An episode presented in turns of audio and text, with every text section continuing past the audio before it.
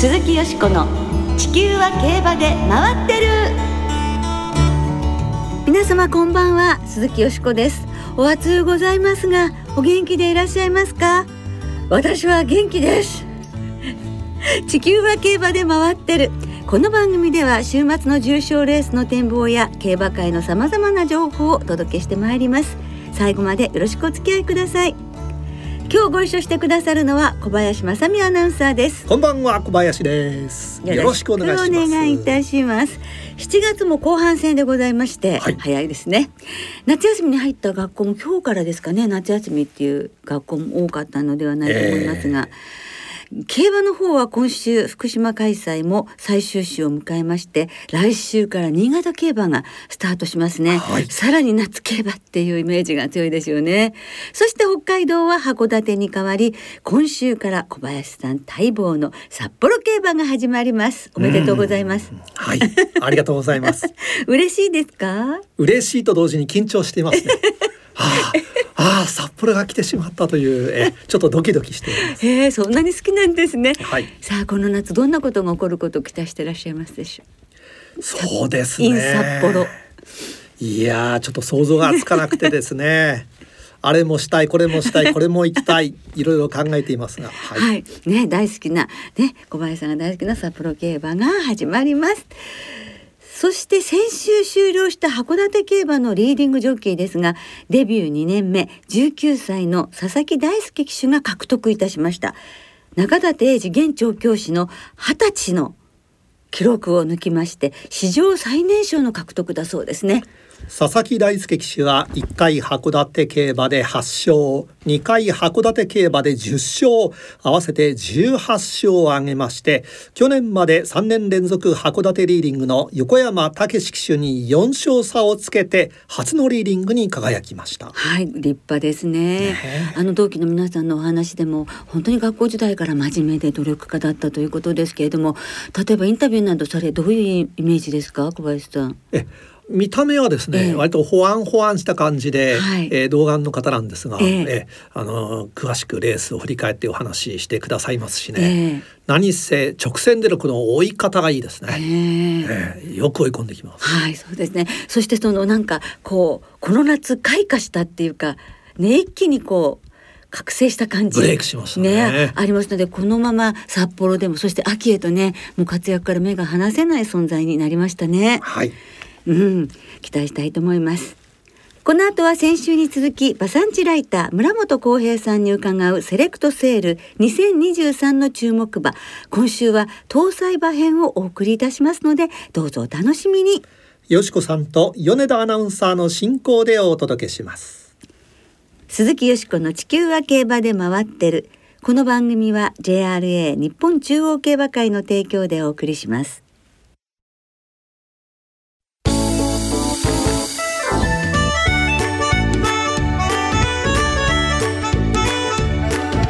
鈴木よしこの「地球は競馬で回ってる」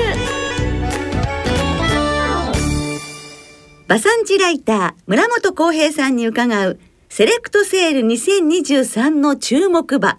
搭載馬編。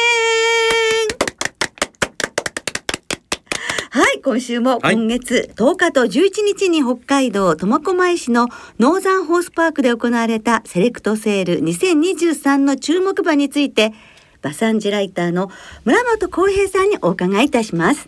先週は初日の一歳セッションについてお送りいたしましたが、はい、今週は搭載馬編です。2日目の搭載セッションは上場馬231頭のうち219頭が落札され売却率94.8%一等平均はおよそ6749万円、はい、落札総額は147億8000万円で搭載の史上最高額を記録しました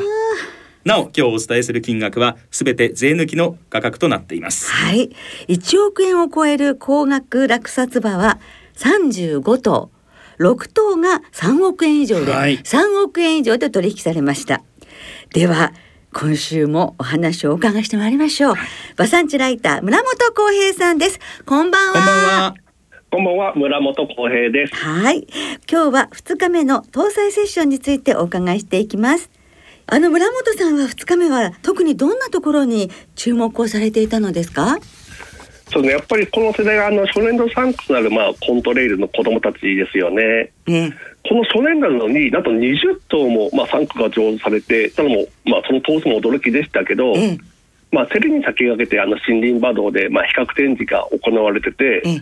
目に留まる馬のほとんどが、まあ、そのコントレイル3区ってぐらいに、ええ本当、高馬体してる側も多くて、ええ本当、セール、この高馬体も含めて高い評価を受けるだろうなって感じがありましたね。はあ、やはりコントレール3区は全体的にいい子が生まれてるってことなんですね。聞いた話で僕も納得した言葉が、ええこのお父さんのディープインパクトのこの子供たちと比べた場合に、やっぱりディープの子供まあ軽さとかある分、やっぱりそのこの時期物足りなさもあるのもなんとかいたんですけど、ええコントレイルの子供たちそれも補われてるという中でこの時期からしっかりしてるで骨格もいいでなおかつこれ筋肉がついたらさらに良くなるなって未来も相当立ってくれるっていうもう全てが揃ってたんで。ええまあそういう意味でもちょっとコントレイルの子供本当に搭載から目がいくなっていうのが感じましたね。すごいですね。すでに理想的な種母馬と言えそうな感じですけれどもね。ということでそのコントレイル3区搭載セッションの最高額落札馬となったこの馬の落札シーンをお聞きいただきましょう。コンビクションセカンドの2023セール2日合わせて最高額の最高価格5億2000万円のコンビクションセカンドの2023です。5億3000万5億3000万ございませんか？5億2000万円の裏手のビットにハンマーです。5億3000万円上がりませんか？5億2000万円です。いやードキドキしちゃった。あのどんどん上がっていって、はい。一体いつまで続くんだろう。3億円になっても全然止まる気配がなく。上がるのが早いんですよ価格が、ね。あっという間に5億っていう感じもありつつでしたどうですか現場で？買われたノースヒルズの前田オーナーも3億円ぐらいが予算だって言ってたんですが、やはりもう引くに引けなくなって5億円になったということで、これ何とかして取りたいという気持ちが伝わってきましたね。そうですね、はいなんとしてもあの福永雄一調教師のまあね開業祝いにするんだという、まあ思いが強かったということでしたからなんか感動的なお話でしたよそうね。福永調教師もええもうね、重大変な重責ですっておっしゃってまして。そうですよえね。えね村本さん預かる方も大変ですよね。コントレイルに乗ってらした方がええ馬を見てこんだけの評価をしてる馬っていうのがやはり本当この馬の能力の高さ評価の高さだと思いますね。なるほど。ですから何としてもという思いもあったということなんですね。そうですよねねコントレイル3区なんですが上場20頭中8頭が1億円を超えて合計の売上額は25億7200万円に上りましたコントレール3区あと他にどんな馬が気になりましたか？コントレール3区で。そうですね。あのまああの新日高町のグランド牧場のまあ制裁したバイバイベビーの2023、ええ本当こちらもそのまあ素晴らしい村だなと思いました。はい。であのグランド牧場さん、その本当競りで本当近年あの本当に高い売あの売却率で高額落札もどんどん送り出してますけれど、はい。やっぱりそれをまあ支えるというか、ええ優秀な繁殖品母を集めてきて、でこのコントレール、でこの搭載接種も基礎産ブラックの3区も上手されてて、ええ。まあ、そちらはもう高額で落札されてましたが、はい。本当に今、グランド牧場さんの、まあ、血統馬がブランド化してるような印象もありますし、ええ。で本当こういうふうにコントレイルつけてるような繁殖牝馬、北のバラックつけてる繁殖牝馬含めて、今後グランド牧場の生産馬からちょっと芝のクラシックとか、ね。芝の G1 を沸かせるような馬が、ええまあ、出てくるような期待がありますね。はあ、牧場側としてもね、そういう期待や夢ありますよね。はい。コントレール以外に初年度3区が誕生したいわゆる新種馬場で村本さんが特に気になったのはどの馬ですか？クリソベリルの3区のリップポイズの2023がはい8200万円という高い評価を集めました。はいあのクリストベル元現役でダートで活躍した馬ですけど、ええ。近年そのダートで活躍した馬、まあ、ダートサイヤーとも言ってますけど、はい。の馬たちがこういう競りでも高い評価を受けてるんですよね。ええ。まあ、あの来年から始まるダート三冠もありますし、まず近年そのダートサイヤーの評価が高まってる中で、ええ。牧場側も本当に優秀な繁殖牝馬に配合してて、ええまあ、強いダートも作ろうっていう流れもある中でこのクリストベリルが今後そこにあの当てはまってきそうだなって感じはありますね。本当、まあ、あの今はそのシースターミニスターとかパイロとかっていうそのダートサイヤーで本当そのセリでも高い、はい、あのまあ、出てくるあのお父さんもいますけど、はい、今後そこに本当クリストベリルが入っていくんだなっていうちょっと期待も持てそうですね。そうですねということで一歳セッションと同じようにエピファネイアそれから北サンブラックといったシュパムの3区が高額で取引されていたんですけれどもその他注目の3区はいましたでしょうか？まあ、今名前が出たエピファネイアですけれど、はい、この、まあ、搭載世代が種付け量が1800万という非常に、まああのまあ、格が高いので、はい、あの配合されて生まれた世代なんでもうつけてる繁殖牝馬の質がものすごく高いんですよ。なるほど、はい。えー、まあ、だからそのピクシーホロの2023、セリン・ホリトの2023が3億円を突破ってきたのも、やっぱりこの繁殖牝馬の価値からしてもうなずけるところですし、はい。まあ、そういうことを考えても、やっぱりシャネイヤー、本当にその、まあ、クラシックもどんどん送り出してますし、この搭載世代が、ひょっとしたら、そのエピネイヤーの最高傑作と言われるような馬が、ええ、出てくるんじゃないかなって期待を持てますよね。なるほど。ピクシーフォローが3億3千万円でしたもんね。そうですね。セリエンホルデが3億円。うん。コールバック2億6千万。とね、2億6千万の馬が3頭いますもんね。すごいですね。すごい。すごいですよね。当歳で本当にすごいです。そしてキタサンブラックはど、キタサンブラック産駒の当歳はどうですか？えあのまあ、当歳のスタンブラック産駒、まあ、あの一歳セッションに比べると、まあ、頭数はいたんですが、まあ、そのミリオンホース6頭を含める15頭が売却。うん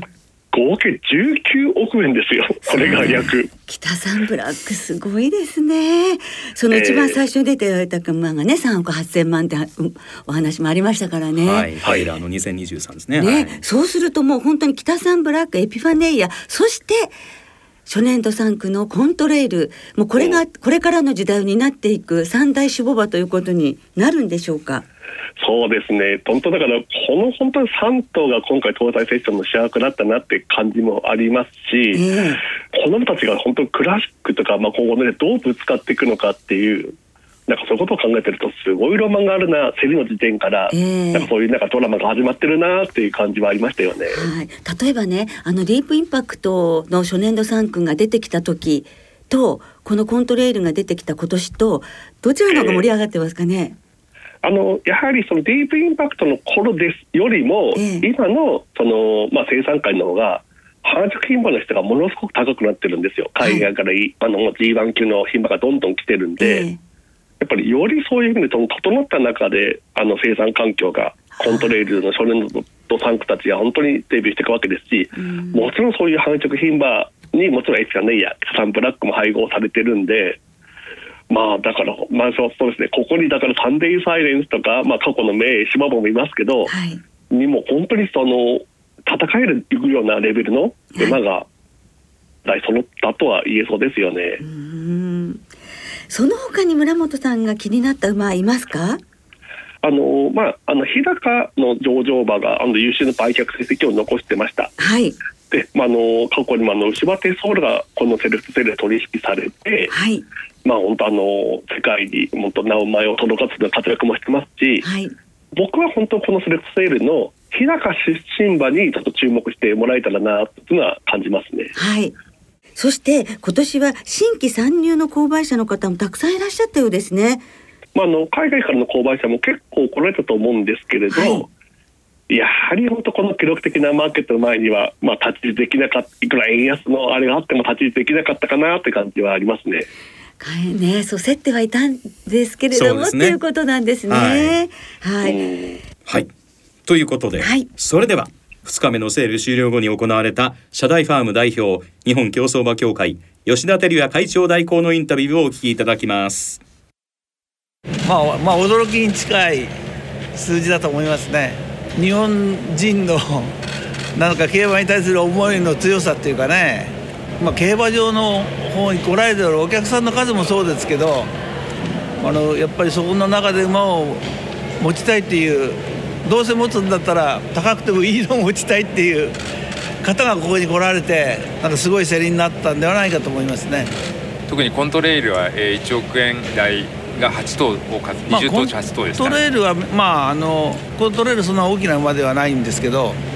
子供が本当にこうあのしっかりとできてこの形のいい馬が多いっていうすごい噂が噂っていうかそういうの現実がありましたよね。まあこれが搭載性のいいところだと思うんですけど競争のそのイメージが残ってるのまま今日のせいに突入して、まあ、そういうのもすごい後押しをしたんではないかと思いますね。えー、まああの それはもうノーザンファンはダントツなんですけどあの他の牧場の馬もいい馬であったら我々活発に声をかけていただいたんじゃないかと思いますね。はいということですね。競馬自体のね、はい、盛り上がりが感じられますよね。えー、そうですよね。実際にあの米田さんはこの2日間ご覧になって、どういうふうなことをお感じになりました？やはり熱気というか。うん。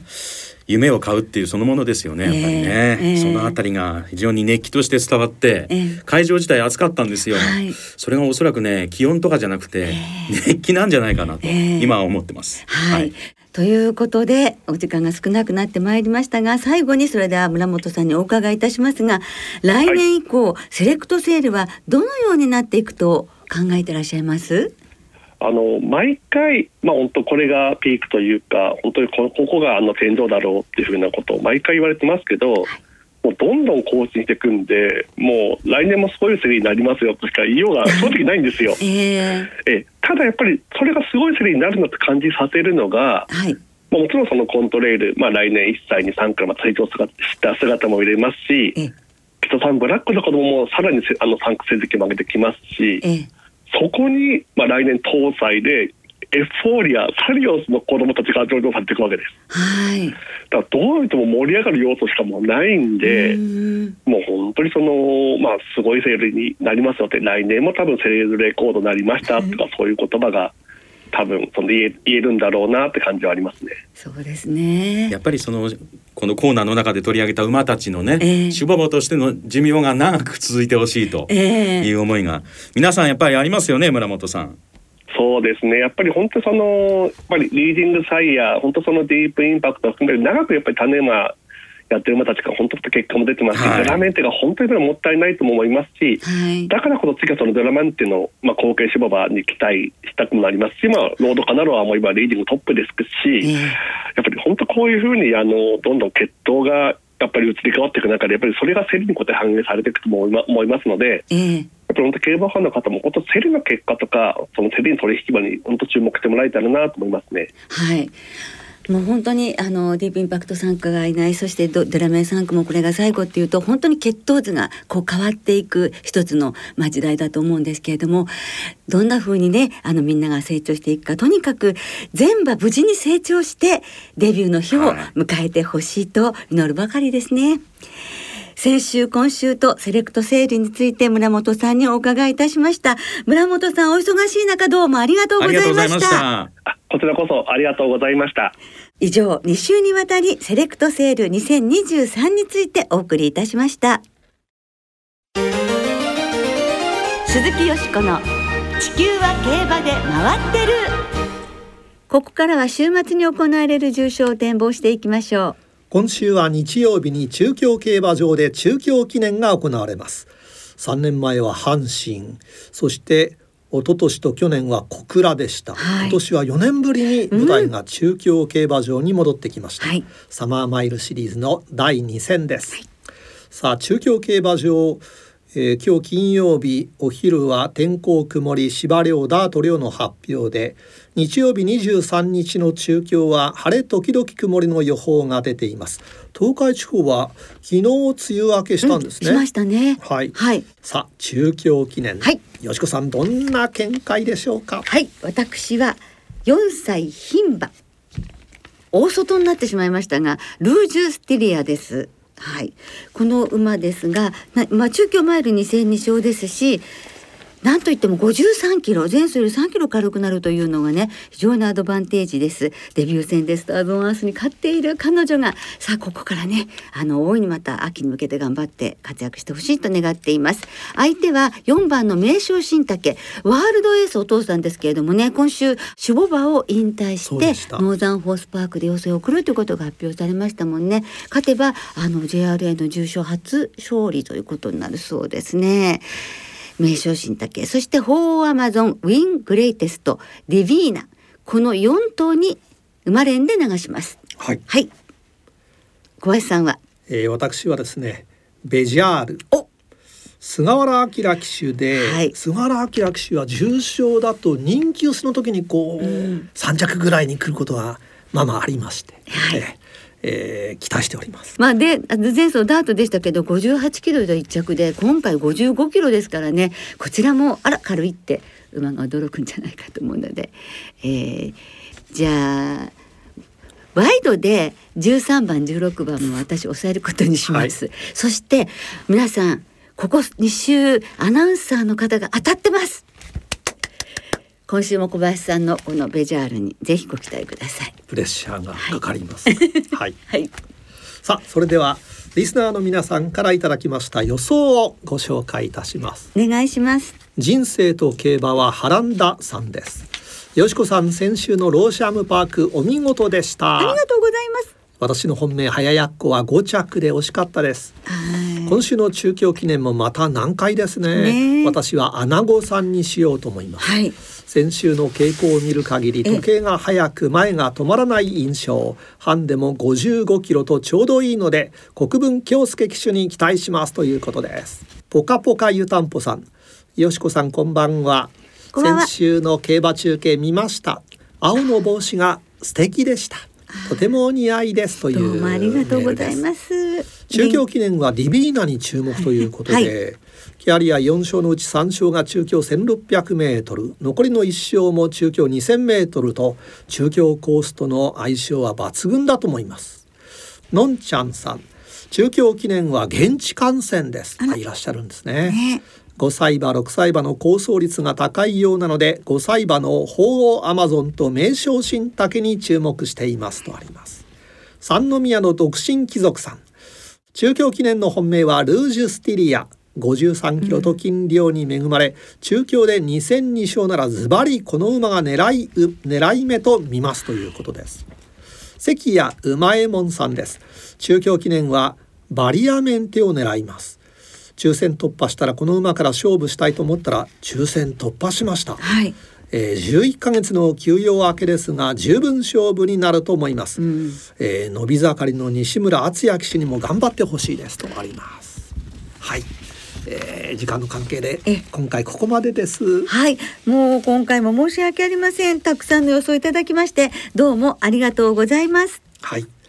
なおこの番組は金曜日のお昼過ぎに収録しています。その後発表されました出走取り消し機種変更などについては JRA のウェブサイトなどでご確認ください。また重症予想はメール送信フォームから金曜日の正午までにお送りください。はいよろしくお願いします。来週はアイビスサマーダッシュクイーンステークスの展望を中心にお届けします。そして特集でおすすめグルメ観光地新潟札幌小倉編をお送りいたします。我々アナウンサーそしてよしこさんにもおすすめを教えていただきます、はい、番組ではリスナーの皆さんの新潟札幌小倉のおすすめグルメ観光地を大募集します。番組ウェブサイトのメール送信フォームから木曜日までにお送りください。はいこちらもよろしくお願いします。そしてアイビスサマーダッシュクイーンステークスの予想もぜひ教えてくださいお待ちしています。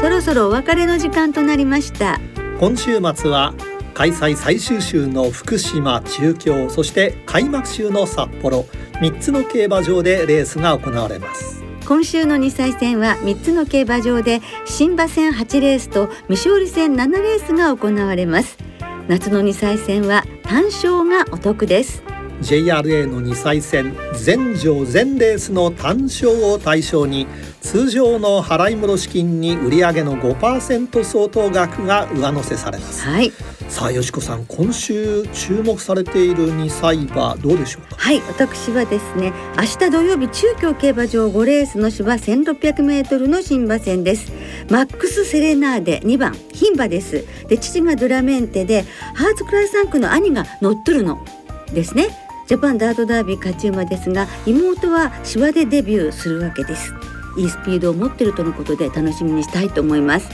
そして丹下秀夫さんのボバクラシック候補馬でありますカズ・アブディーン。父オルフェーブル母ユー・ドント・ラブ・ミーが23日日曜日札幌市は 1800m でデビュールメール機種です、うん、こちらもご注目ください。